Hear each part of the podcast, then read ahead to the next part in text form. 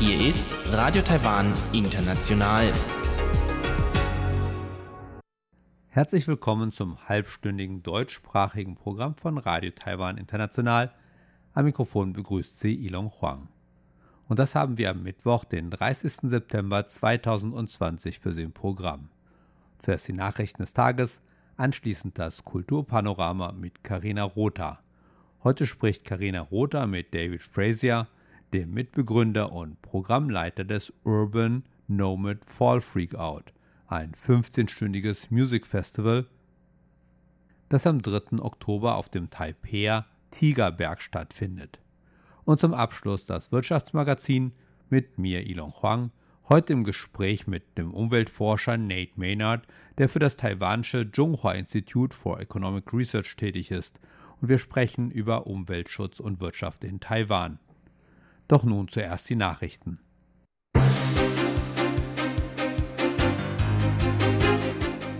Sie hören die Tagesnachrichten von Radio Taiwan International, zunächst die Schlagzeilen.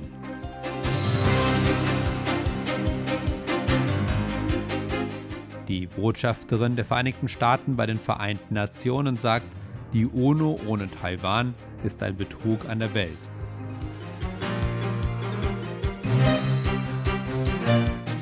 Eine DPP-Fraktion stellt Entwurf zur Verfassungsrevision vor.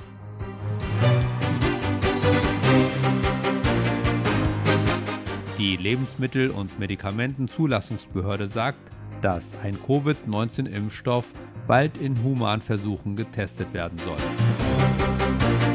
Und nun die Meldungen im Einzelnen. Die Botschafterin der Vereinigten Staaten bei den Vereinten Nationen, Kelly Craft, sagte am Dienstag, es sei Betrug an der Welt, Taiwan nicht an UN-Aktivitäten teilnehmen zu lassen. Craft sprach bei einer Veranstaltung des Global Cooperation and Training Framework die am Dienstag gemeinsam von Taiwan, den USA und Japan durchgeführt wurde. Dabei lobte Kraft Taiwan als eine Kraft des Guten für die Welt. Die Welt brauche Taiwans volle Teilnahme am System der Vereinten Nationen, insbesondere im Hinblick auf Angelegenheiten, die das öffentliche Gesundheitswesen und die wirtschaftliche Entwicklung betreffen.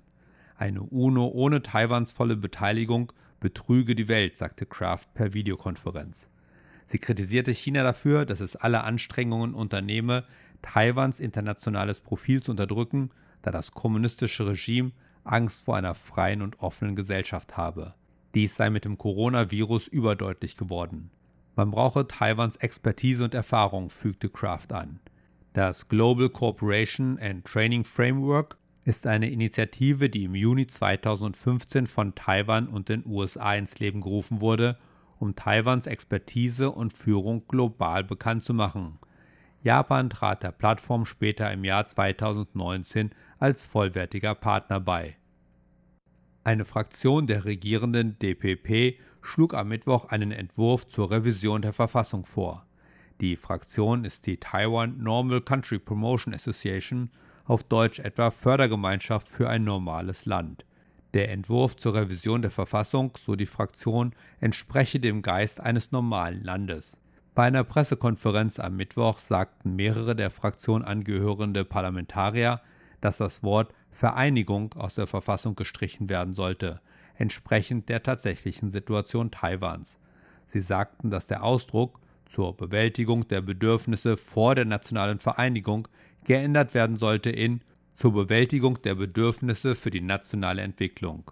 Sie sagte auch, dass das Territorium der Republik China definiert werden sollte als Gebiete, die von der verfassungsmäßigen Macht abgedeckt sind und nicht als Orte, die außerhalb der Reichweite der Verfassung liegen. Der DPP-Abgeordnete Chen Obo sagte, dass 82 Prozent der Öffentlichkeit die Richtung unterstützen würde, die die Fraktion zur Revision der Verfassung eingeschlagen habe. Das Parlament wird voraussichtlich Mitte Oktober einen Ausschuss zur Verfassungsrevision einsetzen. Die Fraktion Taiwan Normal Country Promotion Association wurde 2016 gegründet.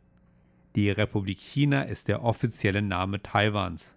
Die in Taipei ansässige Medigan Vaccine Biologics Corporation wird demnächst mit dem National Taiwan University Hospital an der Durchführung von Humanstudien für einen Covid-19-Impfstoff arbeiten. Das teilte Taiwans Lebensmittel- und Medikamentenzulassungsbehörde am Mittwoch mit. Der Impfstoff von MVC war erstmals Ende August für Versuche am Menschen zugelassen worden, wobei die Gesundheitsbehörden eine bedingte Zulassung erteilten. Die Bedingung für die Zulassung ist, dass Medigen zusätzliche technische Daten für den Impfstoff vorlegt. Dies wird nach zwei von Edimmune Corporation und United Biomedical entwickelten Impfstoffen der dritte im Inland entwickelte Impfstoff sein, der am Menschen erprobt wird. MVC hat noch nicht bestätigt, wann die Studien beginnen werden, aber die Lebensmittel- und Medikamentenzulassungsbehörde sagt, dass sie den Impfstoff voraussichtlich an 45 Personen testen werde. Der Impfstoff von MVC ist auch der erste Covid-19-Impfstoff, der gemeinsam von Taiwan und den USA entwickelt wurde. Das National Institutes of Health der USA arbeitet mit MVC und dem US-amerikanischen Unternehmen Moderna zusammen, um zwei Arten von Impfstoffen zu entwickeln. Taiwan und die Vereinigten Staaten möchten die Zusammenarbeit zwischen den beiden Ländern bei der Entwicklung der Infrastruktur in Südostasien und Lateinamerika stärken. Dazu haben die beiden Länder am 17. September ein Abkommen unterzeichnet, teilten die Regierungsvertreter beider Seiten am Mittwoch mit. Das Rahmenabkommen zur Stärkung der Zusammenarbeit bei der Infrastrukturfinanzierung und beim Marktaufbau wird die Märkte für Infrastruktur und Energie in den Regionen identifizieren und etablieren, sagte Taiwans Finanzminister Su Jianrong auf einer Pressekonferenz. Unter dem neuen Rahmenwerk werden beide Seiten private Investitionen fördern, regionale Schuldenmärkte entwickeln und eine bessere Integration in die globalen Kapitalmärkte erleichtern, erklärte Finanzminister Su. Der Vertreter der Vereinigten Staaten während der Pressekonferenz war Brent Christensen, Direktor des American Institutes in Taiwan in Taipei. Christensen erklärte, dass beide Seiten voraussichtlich bald ihr erstes Treffen abhalten werden. Die Zusammenarbeit zwischen Taiwan und den USA werde dazu beitragen, Lieferketten wiederherzustellen und sie widerstandsfähiger zu machen und durch Seminare und Workshops zu mehr Wissensaustausch und Ausbildung zwischen Taiwan und den USA beitragen, führte er aus.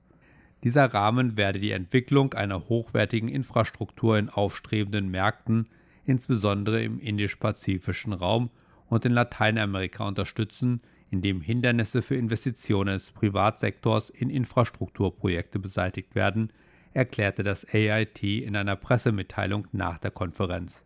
Der Austausch solle auch die Beziehungen zwischen Partnernetzwerken wie Privatunternehmen, Investoren und Finanziers stärken sowie Expertentreffen und den Austausch in den mit dem Rahmenwerk verbundenen technischen Bereichen erleichtern. Kommen wir zur Börse. Bei schwachem Handel konnte der TAIX heute etwas zulegen. Der TAIX schloss 47,88 Punkte oder 0,38 Prozent im Plus. Damit lag der Abschlusskurs bei 12.515,61 Punkten. Die Anleger hielten sich weiterhin zurück und so blieb das Handelsvolumen an diesem Mittwoch mit nur 136,45 Milliarden Taiwan-Dollar, umgerechnet etwa 4,7 Milliarden Euro, wieder weit unter dem sonst üblichen Handelsvolumen von etwa 200 Milliarden Taiwan-Dollar zurück.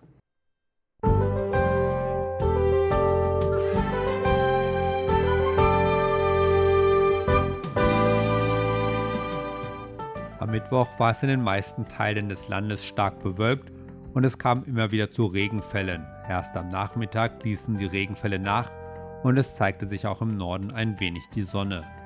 Nur im äußersten Süden war es überwiegend sonnig und es blieb trocken. Die Höchsttemperaturen lagen im Norden und Osten bei knapp 25 Grad, während die Temperaturen in Südtaiwan bis zu 30 Grad erreichten. Und nun die Vorhersage für morgen Donnerstag, den 1. Oktober 2020. Nur an der Ostküste bleibt es wolkig und regnerisch. In den anderen Teilen Taiwans lockert sich die Bewölkung auf und es zeigt sich immer öfter die Sonne. Dazu bleibt es trocken und es wird leicht wärmer. Die Höchsttemperaturen erreichen im Norden etwa 27 Grad, während sie im Süden auf 32 Grad steigen können. Das waren die Nachrichten des heutigen Tages. Weiter geht es nun mit dem Programm für Mittwoch, den 30. September.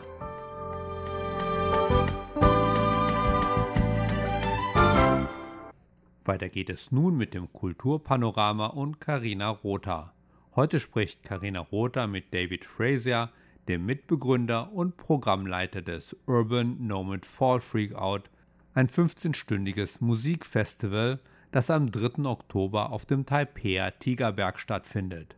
Kultur auf RTI. Dank dem erfolgreichen Corona-Management steht der Durchführung von Musikfestivals in Taiwan in diesem Herbst nichts im Wege.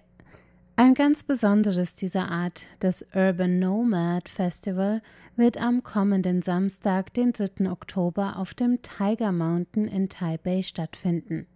Im Vorfeld haben wir mit David Fraser, dem Mitbegründer und Programmdirektor des Festivals, gesprochen. Urban Nomad has two major events in Taiwan. Urban Nomad besteht aus zwei Großveranstaltungen in Taiwan, dem Urban Nomad Film Festival, das seit 2002 jährlich stattfindet, und dem Urban Nomad Musikfestival, das seit fünf oder sechs Jahren als Outdoor-Festival stattfindet, aber als Musikveranstaltung schon seit zwölf Jahren besteht.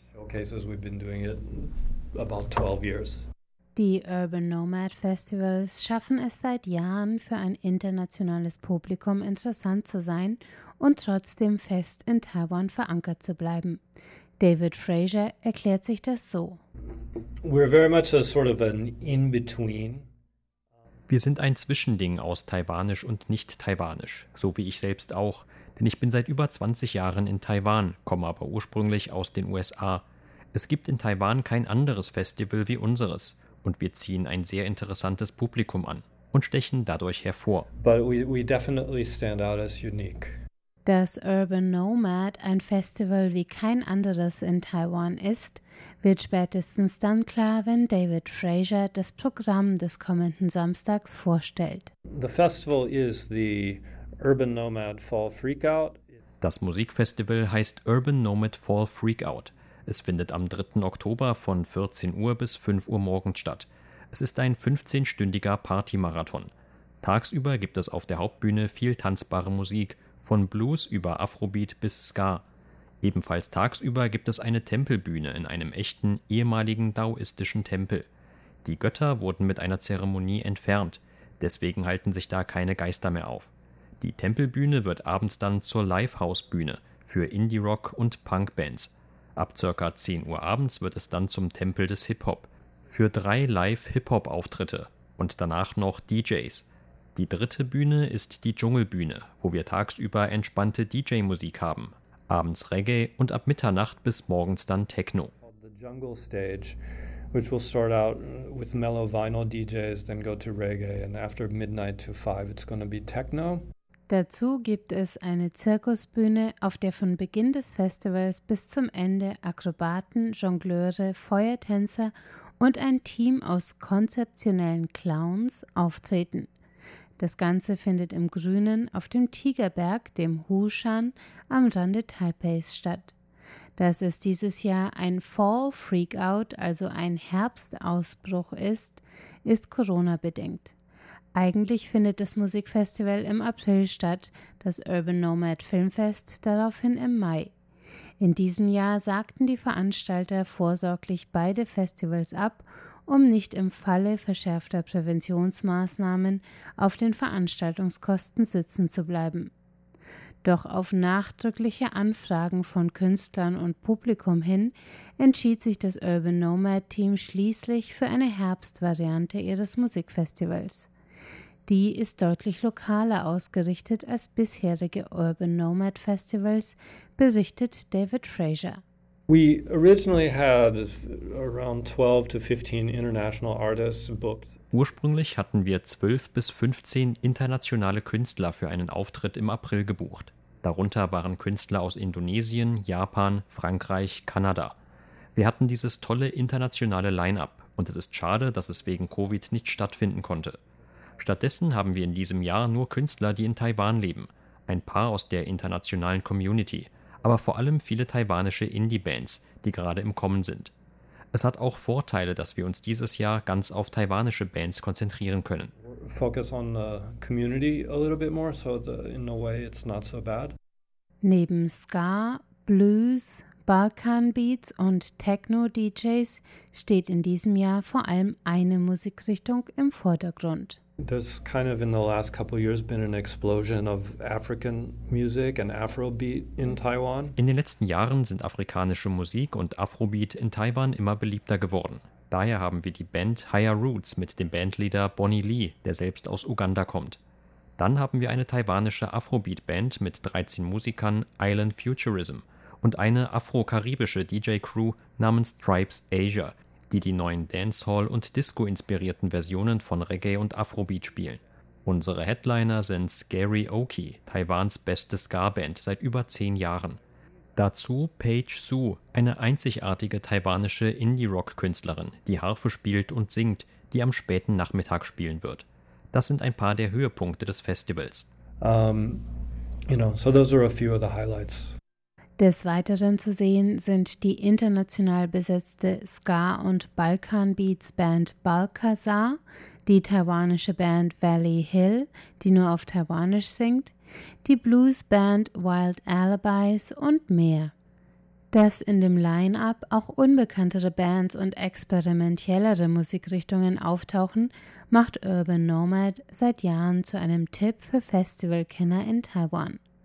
Das Musikfestival begann 2008 als die Aftershow-Party des Urban Nomad Filmfestes.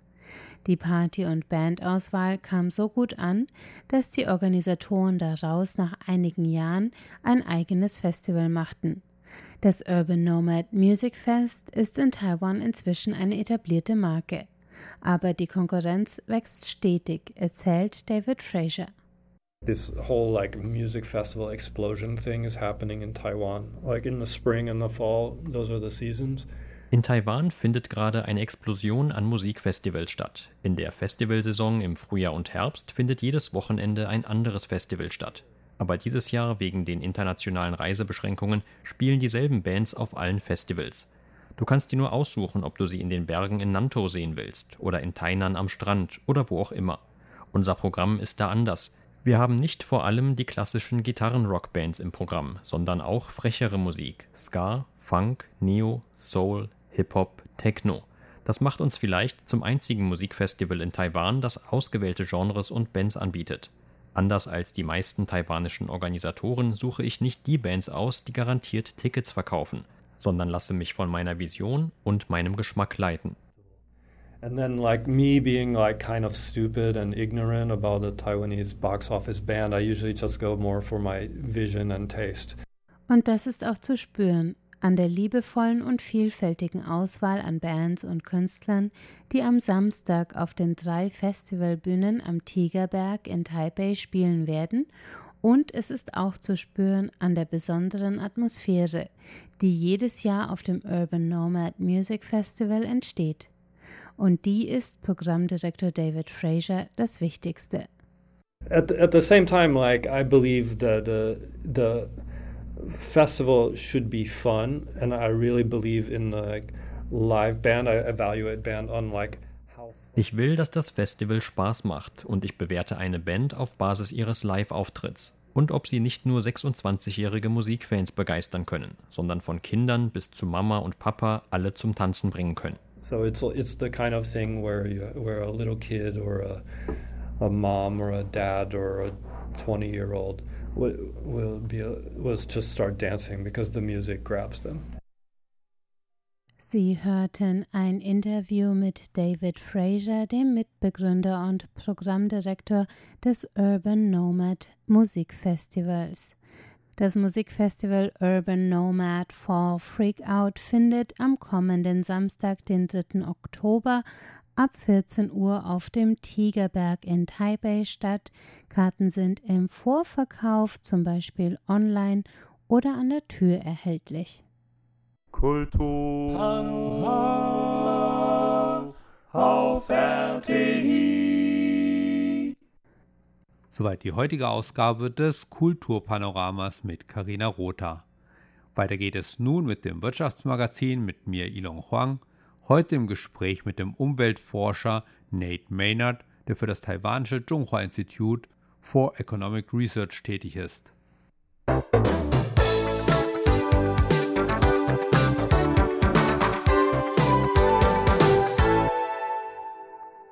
Herzlich willkommen zu der heutigen Ausgabe des Wirtschaftsmagazins. Heute und in der kommenden Woche geht es um Energieeinsparung und Umweltschutz und zwar in einem wirtschaftlichen Zusammenhang. Mein Gesprächspartner ist ein echter Experte auf diesem Gebiet, der Umweltforscher Nate Maynard, der für das taiwanische Zhonghua Institute for Economic Research tätig ist und der auch seit einiger Zeit einen Podcast mit dem Namen Waste Not Why Not zu diesem Thema hat. Ich traf mich mit Nate Maynard in Future Ward, einem Anbieter von sogenannten Coworking Spaces hier in Taipei, wo er sonst einen Podcast aufnimmt. Und zunächst fragte ich ihn, ob er mir ein paar Details über den Vertrag erzählen könnte, den der taiwanische Chip-Hersteller TSMC vor einiger Zeit mit dem dänischen Energieunternehmen Ørsted unterzeichnet hat. Yes, happy to. So this is a power purchase agreement, a PPA, where a Ja, sehr gern. Es handelt sich dabei um einen Stromabnahmevertrag, bei dem sich ein Unternehmen, in diesem Fall TSMC, dazu verpflichtet, erneuerbare Energie von einem Stromanbieter Ørsted zu kaufen. Und zwar über eine festgelegte Zeit. Ich glaube, hier sind es 20 Jahre. Und es handelt sich tatsächlich um das größte Abkommen weltweit. Das Interessante dabei ist nicht unbedingt, dass es sich um einen Stromabnahmevertrag zwischen TSMC und Ørsted handelt. Aber es ist das größte Abkommen der Welt in einem Land, in dem es bis vor nur vier Jahren illegal war, sowas mit erneuerbarer Energie zu tun. Als ich nach Taiwan kam, gab es keine legale Struktur für einen derartigen Stromabnahmevertrag. Und jetzt hat Taiwan den größten weltweit. Der andere interessante Teil ist, dass TSMC so viel Elektrizität verbraucht, dass es tatsächlich wirtschaftlich sinnvoll für TSMC ist, diesen weltweit größten Stromabnahmevertrag abzuschließen. Und der letzte interessante Aspekt ist, dass TSMC ein Lieferant für Apple ist. Und Apple verlangt von seinen Lieferanten, dass sie sich der Initiative RE100 anschließen. Und Apple will, dass seine Lieferkette kohlenstoffneutral ist. Und das ist ein Teil der Motivation für TSMC, diesen Vertrag abzuschließen. Und besonders die Geschwindigkeit, in der das geschah, ist sehr beeindruckend.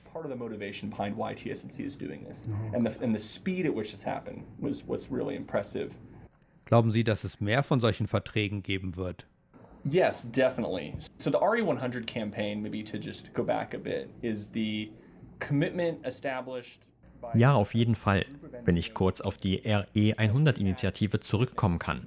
Es handelt sich dabei um eine Verpflichtung, die von Nichtregierungsorganisationen und Unternehmen eingegangen wird, dass man 100% erneuerbaren Strom für den Betrieb des eigenen Unternehmens verwendet. Viele Unternehmen haben das getan. Microsoft, Lego und Apple sind einige der berühmtesten Unternehmen. Und Apple wollte einen Schritt weiter gehen, indem man seine Lieferkette dazu verpflichtete, sich dieser Initiative anzuschließen. Tatsächlich verbrauchen diese Markenunternehmen selbst nicht viel Strom im Vergleich zu ihren Lieferanten. Und ich glaube, das wird so weitergehen. Wir hatten ein Forschungsprojekt im Zhonghua Institute for Economic Research. Wir wollten sehen, wie sich RE100 auf Taiwan auswirkt. Und es wird demnächst ein Bericht darüber herauskommen. Derzeit gibt es schon 85 Unternehmen, die sich dieser Initiative angeschlossen haben. Bisher nur fünf, deren Zentrale sich in Taiwan befindet. Die anderen sind internationale Unternehmen mit Sitz in Taiwan. Es werden aber immer mehr. Und darunter sind so viele Unternehmen, die sich zur Kohlenstoffneutralität verpflichtet haben. Und der einzige Weg, das zu erreichen, ist durch erneuerbare Energie. Denn so viel von Taiwans Kohlenstoffemissionen kommen von der Stromproduktion, von Kohle, Öl und Gas, die durch Industrieprozesse ausgestoßen werden. Daher denke ich, dass mehr kommen wird. Das ist der erste sehr große Vertrag. Apple und Google haben schon jeweils einen Stromabnahmevertrag unterschrieben. Und TCI, ein taiwanisches Unternehmen, hat auch schon einen kleinen Stromabnahmevertrag unterzeichnet. Ich denke, sobald die legale Struktur klarer wird, werden wir mehr davon sehen. Und wenn sich die Wind- und Solarenergie in Taiwan weiterentwickelt, werden wir auch mehr davon sehen. Denn das bedeutet, dass es billiger wird, einen Stromabnahmevertrag zu unterzeichnen.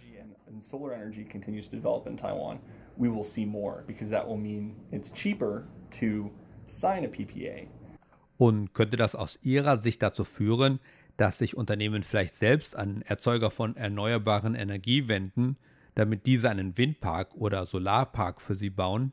Yes, that's the goal. And in sort of like the climate world, we would call this additionality.